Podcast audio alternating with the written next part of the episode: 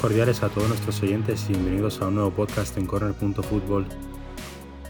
Hoy vamos a hacer la previa de la jornada número 10 del Campeonato de Liga Portugués y aprovechando que hemos tenido una semana con partidos de tasa de Portugal, el equivalente a la Copa del Rey en Portugal, y también hemos tenido eliminatorias que van a definir la Final Four que se va a celebrar en Leiría de la tasa de Liga, vamos a aprovechar para hacer un breve repaso. Sin más dilación, le doy el paso a mi compañero Eduardo. Hola, Eduardo. Hola, Carlos. Eh, hola a todos. Bienvenidos al, podcast de Corne.fútbol. Y vamos a empezar, efectivamente, sin, sin más tardanza, empezamos con, con lo que deparó la, la, Copa, la Tasa de Portugal, que tuvo, bueno, tuvo, eh, a mi modo de ver, tuvo algunos, eh, algunos descalabros sonados, como el del Boavista, y sobre todo creo que el del Victoria de Guimarães, que cayeron también estrepitosamente.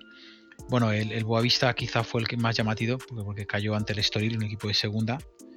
Eh, y eso, bueno, pues eh, sí, que, sí que llama la atención. El Victoria cayó ante el Santa Clara, el equipo de las Azores, que bueno, que al fin y al cabo son dos equipos de primera. No deja de ser un tropezón para el Victoria de Guimaraes, que, que bueno, pues eh, como decimos, viene ya para. está, está destinado a vuelos bastante altos, ¿no? y para ellos llegar lejos en esta copa pues era un objetivo que tenían, tenían asumido desde el principio de campaña. Sí, yo creo que a lo mejor les ha sentado como un mal trago estar eliminados en esta ronda, todo porque todavía quedan unas cuantas rondas para llegar a las semifinales. Lo que a mí me sorprende es que en el campeonato portugués, comparado con el español, ya está todo sorteado hasta las semifinales, vaya, o sea, ya se sabe qué enfrentamientos va a haber, ya no va a haber más sorteos. Han liquidado todo de una vez, ¿no? O sea, que ya el cuadro está definido Ahí ya no nadie se puede evitar a quien sea. Eh, ya ahí el que te toca, te toca. Y hasta la final. Y vamos a ver a qué, te para, qué te para de aquí hasta final de campaña. Los tres grandes están ahí junto con el Braga, todavía están todos ahí metidos en la pomada. Eh, bueno, pues es un, trofeo que, que, los equipos grandes incluso pues pelean mucho por él también. ¿no? Y bueno, vamos a ver qué, ocurre. Eso fue un poco, lo diría, lo llamativo de la, de la tasa. Fue quizá lo más llamativo de la tasa de Portugal, que todavía tiene equipos de segunda, encuadrados todavía allí en el, en el cuadro, como la Academia de Viseu. Y bueno, pues eh, eh, eso fue lo que dio un poco más o menos de sí, lo más llamativo. Los grandes solventaron los trámites con bastante facilidad, por así decir, eh, o mejor dicho, con, con solvencia y eh, después en media semana tuvimos lo que es la otra copa, ¿no? Que es la tasa de la liga. Sí, que eso ya estaba, estaba más o menos definido ya. Eh, obviamente llega una fecha límite en el cual el campeonato de Liga Portugal, que gestiona tanto la primera como la segunda división, pues establece que los seis primeros de primera división con los dos primeros de la segunda división portuguesa tienen unas eliminatorias para definir la Final Four que este año se celebra en Leiría. Y bueno, yo creo que tampoco han habido grandes sorpresas. Yo creo que el que más plantó cara ahí tal vez fue el Pasos de Ferreira y el Vitoria Guimaraes, que estuvieron un poco así a punto de dar la campanada, pero por el resto de partidos no, no ha habido nada destacable porque los principales favoritos son los que han pasado de ronda. Sí, no hubo color. El, Sporting solventó con, con, con solvencia el partido contra el Mafra. Lo único con el Mafra el mérito llegar al descanso con el 0-0 en Albalade, que eso estaba bastante bien, pero no se vio en ningún momento que el Sporting le peligrara la, eliminatoria. Y asimismo, eh, también diría que el Porto y el Pasos, el Pasos que viene de una. está en un gran estado de forma, si bien perdió el partido, tuvo una oportunidad al final que podía haberlo llevado al empate.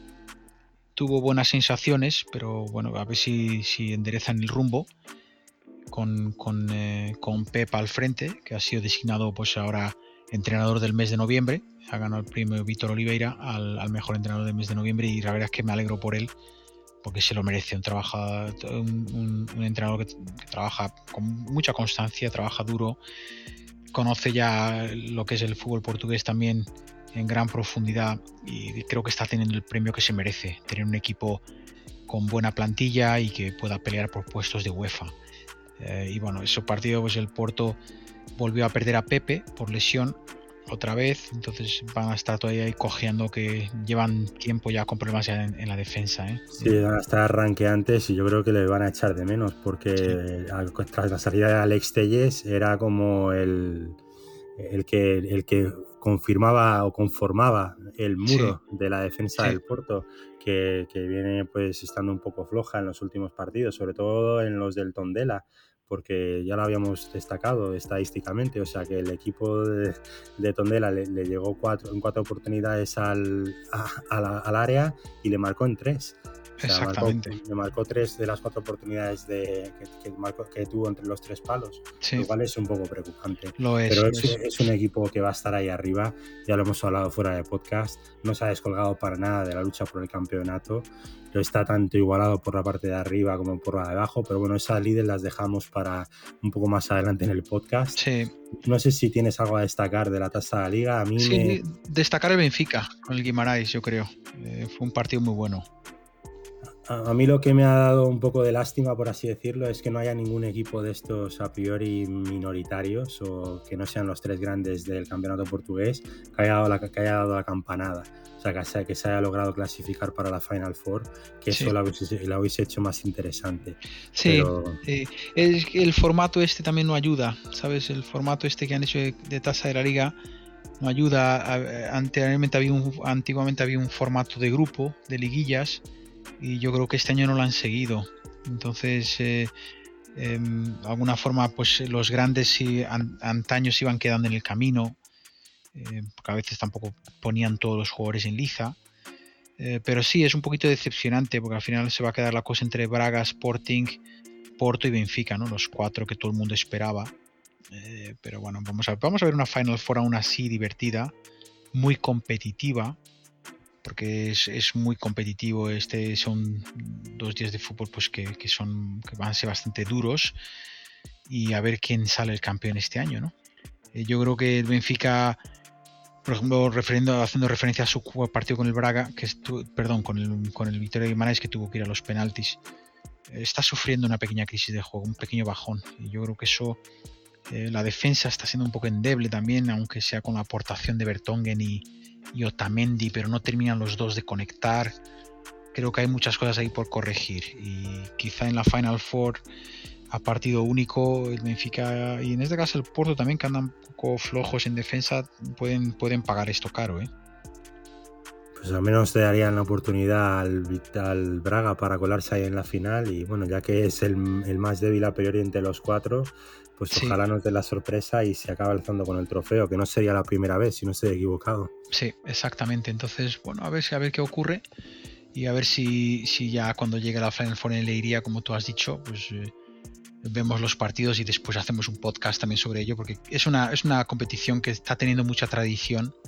Una competición difícil de, de darle tradición en España como los aficionados españoles saben, desapareció por una falta de, empuje, no había, no, había, no había seguimiento, era muy desangelada. Luego los equipos, eh, sobre todo los equipos de primera división implicados en Europa en antaño, la dejaban de lado prácticamente, eh, de, alguna forma la desprestigiaban.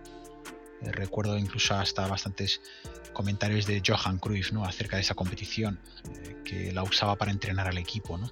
Entonces, eh, al, fin y al, cabo, en todos los países donde se celebra, pues no, no hay premio para el vencedor, ¿no? O sea, es simplemente un campeonato. Obviamente está la remuneración económica que tiene el ganarlo, que tampoco es nada comparado con ganar una UEFA o ganar una Champions o la Liga del Campeonato. Entonces eh, le, quita como un aliciente ¿no? a la competitividad y por eso en España pues se vieron muy pocas ediciones de la Copa de la Liga. Creo que fueron cuatro o cinco, si no estoy equivocado. No lo tengo ahora en, en, detalle cuánto fue, pero realmente sí, fue, fue muy efímero. Fueron muy pocas, fue muy efímero. Lo único, lo único destacable fue eh, esa que se logró llevar el Valladolid, eso creo que fue lo, más destacable, lo que más, en lo que más cariño guardan los aficionados españoles. Y bueno, ahí en la tasa de la Liga Portuguesa, pues también ha habido, han habido gratas sorpresas a lo largo de la historia. Y sí, a ver, este compañía, a ver quién se lleva el gato al agua, ¿no? Pero bueno, pues vamos a ver qué pasa. Eh, pero tenemos jornada de liga también este fin de semana, que el fútbol pasa rápido. Acaba el partido de ayer del Braga con Leisois, que fue una victoria por 3 a 1. Perdón, Leisois, que, perdón, el Praia, perdón, no el Leisois, no el equipo de Matosiños, sino el de, el de Estoril. La victoria del Braga cómoda frente al, frente al Estoril pues, eh, acabó ayer y ya estamos metidos en jornada de liga que, que arranca este viernes ya con un, con un Portimonense Famalicao. Sí, te iba a decir antes de saltar a la liga que eso puede ser premonitorio para Paulinho, que era un jugador que tenía la, pólvora mojada y ayer logró marcar un hat-trick contra el sí. Praia, a ver pues si sigue en estado de gracia. Sí, a ver, a lo mejor ya a lo mejor ya rompe, ¿no? De una vez por todas. A ver, si ha roto la cáscara del huevo, porque la verdad era un poco decepcionante que el Braga no tuviera un gran goleador en su plantilla. Sí. A ver qué tal. Pues sí, saltamos al Portimonense Famalicao que yo creo que este va a ser un partido donde van a estar deseosos de llevarse los tres puntos tanto un equipo como el otro, porque falta le van a hacer para la parte final de la temporada, creo yo. Sí, están ya... Eh, ahora empieza a partir de este mes de diciembre, enero, empiezan las urgencias, ¿no? Las urgencias por sacar puntos. Eh, no van a tener los equipos portugueses, obviamente no tienen oportunidad mucho de lanzarse al mercado a mediados de año. Eh, lo hace muy tímidamente. Entonces ya es un momento de, apretar, ¿no? Ahora es cuando llega a apretar. El portimonense quizás está más desesperado que el, o más necesitado que el Famalicao. Pero bueno, vamos a ver qué por, sale de este por la posición que tiene en la tabla. Pero está, está, todo muy, está todo muy apretado en la parte de abajo y yo creo que no hay nada definido todavía. Y luego tenemos ahí el primer partido del sábado, un marítimo de Madeira contra un belenenses que ahí podemos ver si el Marítimo pues renace como el ave fénix, está ahí colista, o si el Belenenses pues continúa su buena racha, que ya lleva cuatro o cinco partidos y con, sin conocer la derrota, y en la última jornada pues dio ahí la sorpresa.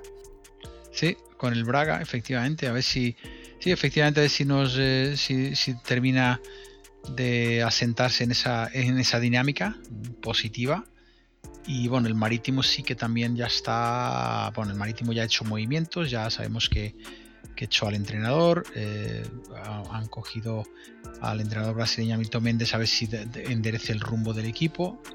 Y bueno, vamos a ver si, si ahora empiezan en casa, tienen una oportunidad de hacerlo en casa.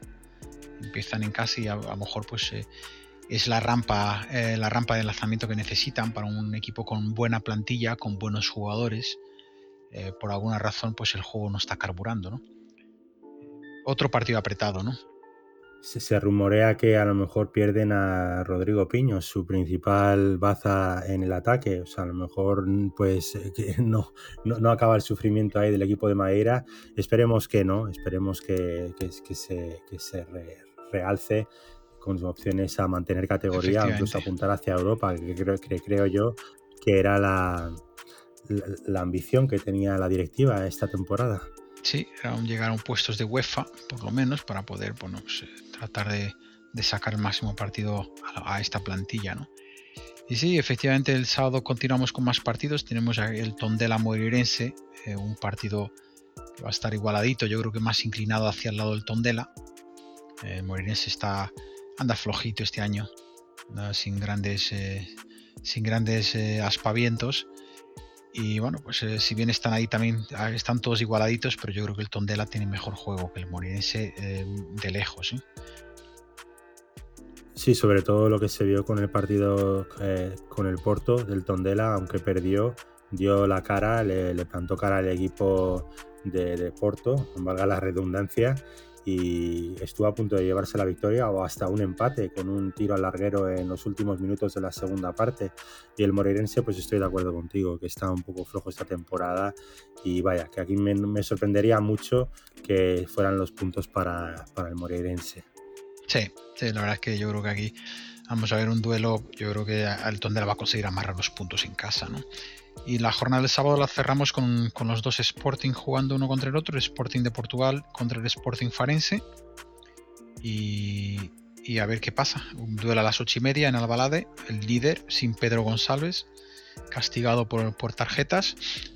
Eh, bueno, a ver si, el Farense también puede dar la campanada, un equipo que, que está haciendo las cosas bien, yo creo, eh, por juego, lo está haciendo, se le faltaba esa pizca de suerte. Un equipo eh, bueno, recientemente ha inaugurado una academia de fútbol, eh, congratulado por la liga, de hecho. Eh, y bueno, pues tienen una. El proyecto que tienen entre un proyecto de futuro me hace recordar un poco al proyecto del, Villarreal hace años en España. Un equipo pequeño, un equipo de una ciudad muy pequeña, el Villarreal todavía más pequeño, un equipo que está en, en segunda B constantemente. Y bueno, pues relanzaron un proyecto a largo plazo y los resultados están ahí, ¿no? Como todo el mundo ya sabe. Eh, de Villarreal semifinalista de Champions, eh, eh, muy común jugar competiciones europeas. y, con, jugadores también de cantera muy buenos. Entonces me hace recordar un poco ese proyecto. Ojalá que el, Farense le dé continuidad, sobre todo que, las cuentas del club estén saneadas constantemente porque estos proyectos obviamente requieren una continuidad a nivel económico, una estabilidad económica, mejor dicho. Sí, además que es un equipo al cual le tenemos cariño, porque desde el principio de la temporada ambos veíamos que jugaba bien, que hilvanaba bien las jugadas, pero que no le acompañaban los resultados. Y últimamente pues han comenzado a llegar esos primera, esas primeras victorias, esos puntos. Y vaya, que yo creo que confirman que, el equipo no está para estar ahí en la parte de abajo de la tabla y ojalá logre mantener la categoría, que yo creo que se lo merecen. Sí, ojalá. es un equipo muy simpático, cae muy Yo, yo le tengo mucho cariño desde pequeño porque en ese equipo jugó un jugador español, Paco Fortes, eh, al que muy querido en Portugal. Eh, fue, jugador del Barcelona eh, en la época del Barcelona de Cruyff. Llegó a jugar, tuvo una internacionalidad con España también. Hizo carrera básicamente en el, Farense. Y muy querido, un hombre muy querido en Faro. Y era muy, era muy agradable, de hecho, verle en las entrevistas hablar el portugués con el acento español. hacía un esfuerzo bastante importante y por eso yo creo que la, gente en Faro y en Portugal en general la han querido mucho, ¿no? porque también hablar el portugués no es fácil y él lo, intentó y un hombre con mucho cariño y eso me hizo que, me, que se me hiciera un equipo muy simpático. A mí el Farense siempre me ha gustado mucho. Tuvo, tuvo años que ha estado en el ostracismo eh, por problemas económicos obviamente pero bueno ha vuelto eh, y han vuelto y, y vuelven con ganas de hacer las cosas bien que eso es lo más importante eso es importante, ciertamente. A ver qué nos depara ese duelo, que yo creo que puede ser uno de los duelos de la jornada y puede estar interesante. Eh, luego tenemos ahí ya el domingo un Pasos de Ferreira Boavista, que yo creo que ahí el Pasos de Ferreira tiene muchos puntos a favor, pero tampoco quiero desacreditar al Boavista con el nuevo entrenador, con Jesualdo Ferreira, que ahí puede dar la sorpresa con el, típico, con el tópico de entrenador nuevo, Victoria Segura. A ver si se, si, se da en estas circunstancias. Sí, duelo de urgencias para el, para el Boavista, eh, un duelo para el paso es completamente diferente, un duelo ya para refrendar su buen momento a pesar de estas dos derrotas con los dos grandes, pero bueno, eh, están ahí para refrendar eh, su buen momento, para, para tratar de conseguir su continuar con su línea ascendente de juego, ¿no? completamente diferente, como dije, para el Boavista, un duelo de urgencias ya para un Boavista que ya empieza a tener problemas eh, serios, está abajo la tabla, problemas de juego. Eh, eh, tienen a Gesualdo Ferreira, el profesor, como le llaman, un hombre muy experimentado, ya 74 años, ha recorrido medio mundo en el fútbol, ha sido campeón con el Porto. De hecho, es el, si no estoy en error, es el, es el único entrenador portugués que, tiene, que ha conseguido, el primer entrenador portugués, mejor dicho, en ganar tres ligas consecutivas. Eh, que bueno, ganó con el Porto. Él ya estuvo en el Boavista.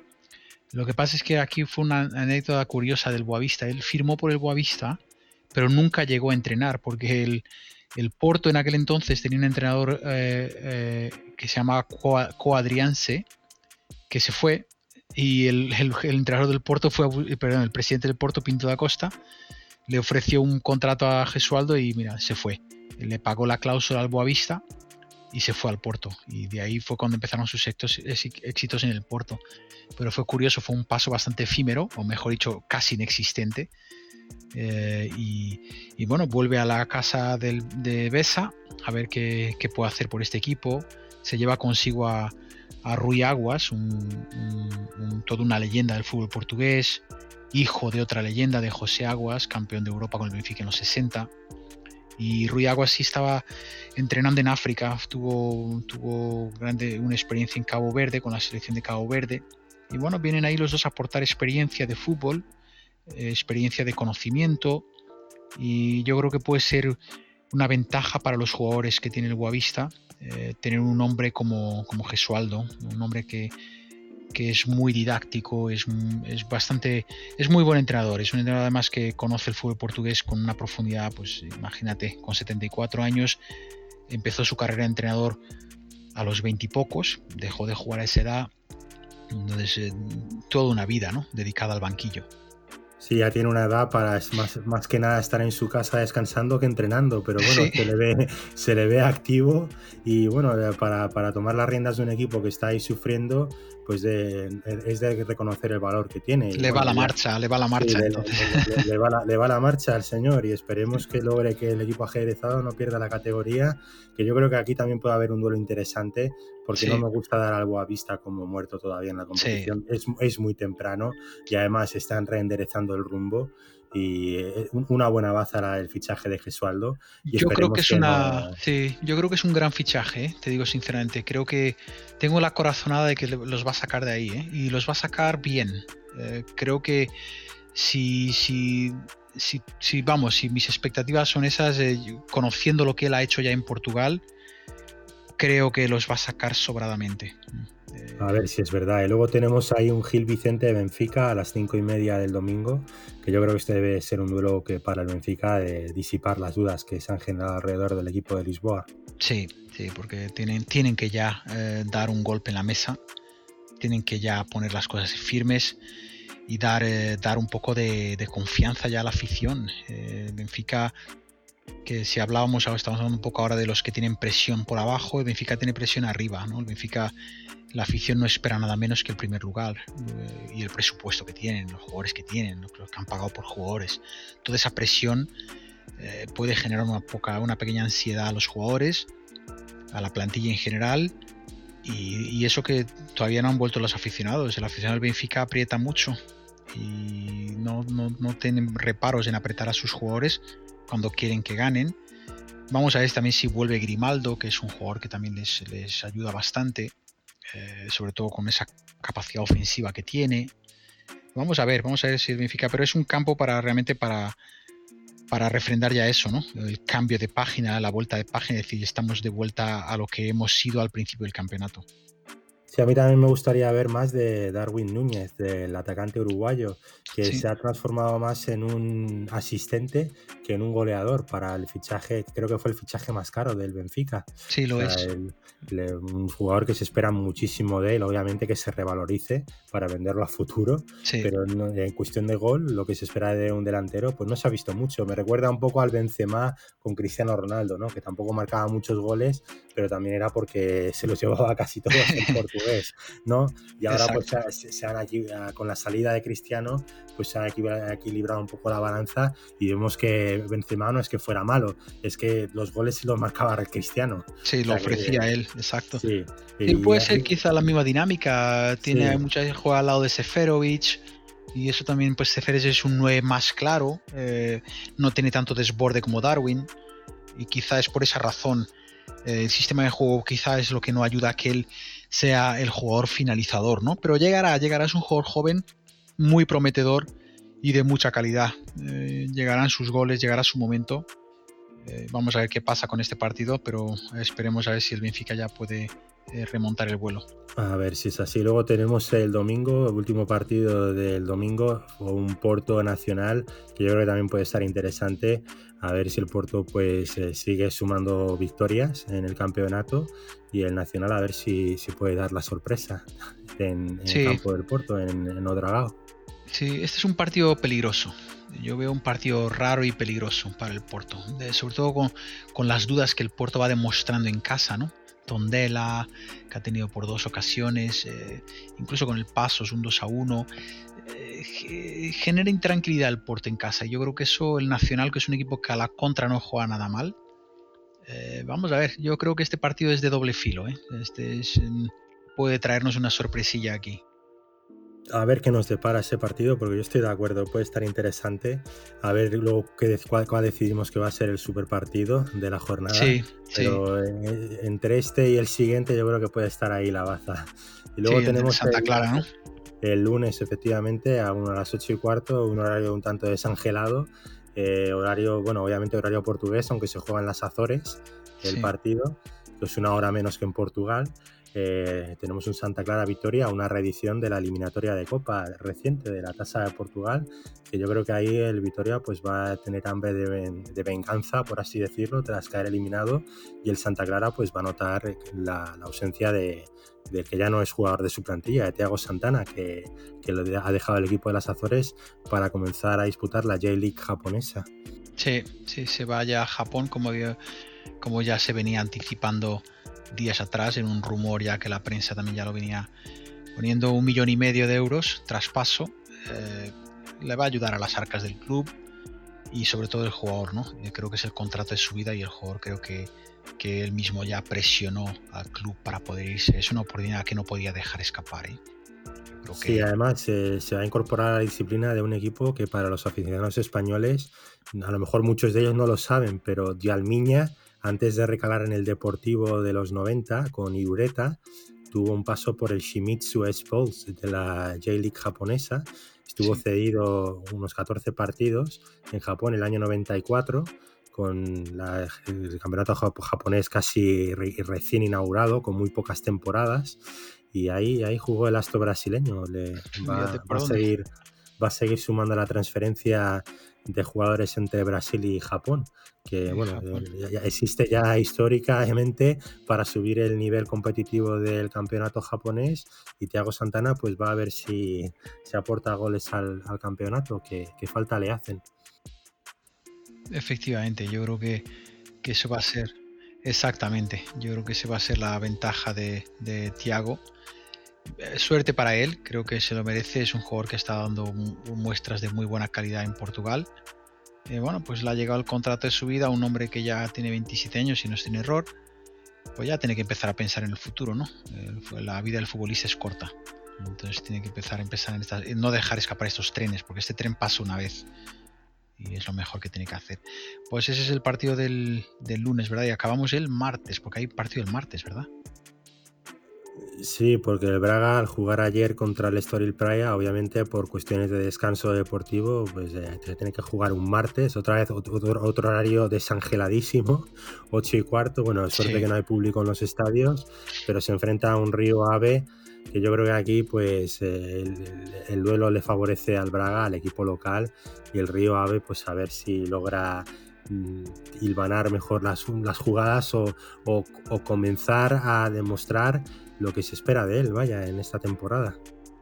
Sí, sí, consiguieron ya salir de la parte de abajo de la tabla, eh, pero todavía andan con muchas dudas, pero vamos a ver, estos duelos del Braga viene de una derrota inesperada eh, contra el Belenenses y eso pues también crea un poco de, interrogantes ¿no? en su juego y sobre todo pues eh, a lo mejor es una oportunidad del Braga también para aprovechar si, si, están teniendo un bajón de juego pues a lo mejor el Río Ave lo aprovecha.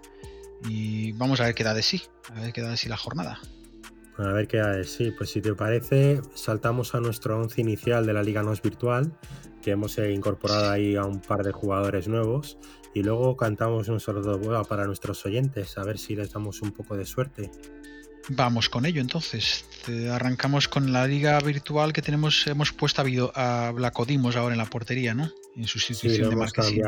efectivamente, tenemos ahí a Marquesín en el banquillo y como el duelo del Benfica a priori es más asequible que el del Porto, pues hemos puesto al portero greco-romano eh, ahí en el arco y luego hemos incorporado ahí en la línea defensiva a Oleg, el jugador del Pasos de Ferreira, de origen moldavo, eh, acompañado de Pedro Porros, eh, Falaye Saco del Victoria Guimaraes y, Esgallo del Braga. Ahí no hay cambios. Muy bien. Sí, Oleg, la incorporación que hemos hecho, creo que es un jugador que, nos puede dar puntos, jugador con, buena pierna, eh, con gol también, ¿eh? marca gol.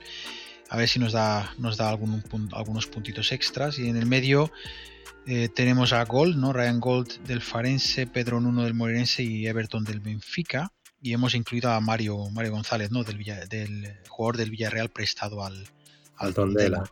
A ver, a ver si sigue en racha y bueno, no, esperemos que marque otros dos goles como marcó contra el Porto, si no estoy equivocado, pero que a lo mejor de alguna asistencia iré y, de buen fútbol. Es un jugador de calidad, yo creo que puede aportar mucho al equipo del Tondela y por eso lo hemos incorporado a nuestro 11 para ver si suma más puntos que los otros jugadores que teníamos en el medio del campo y lo dejamos ahí.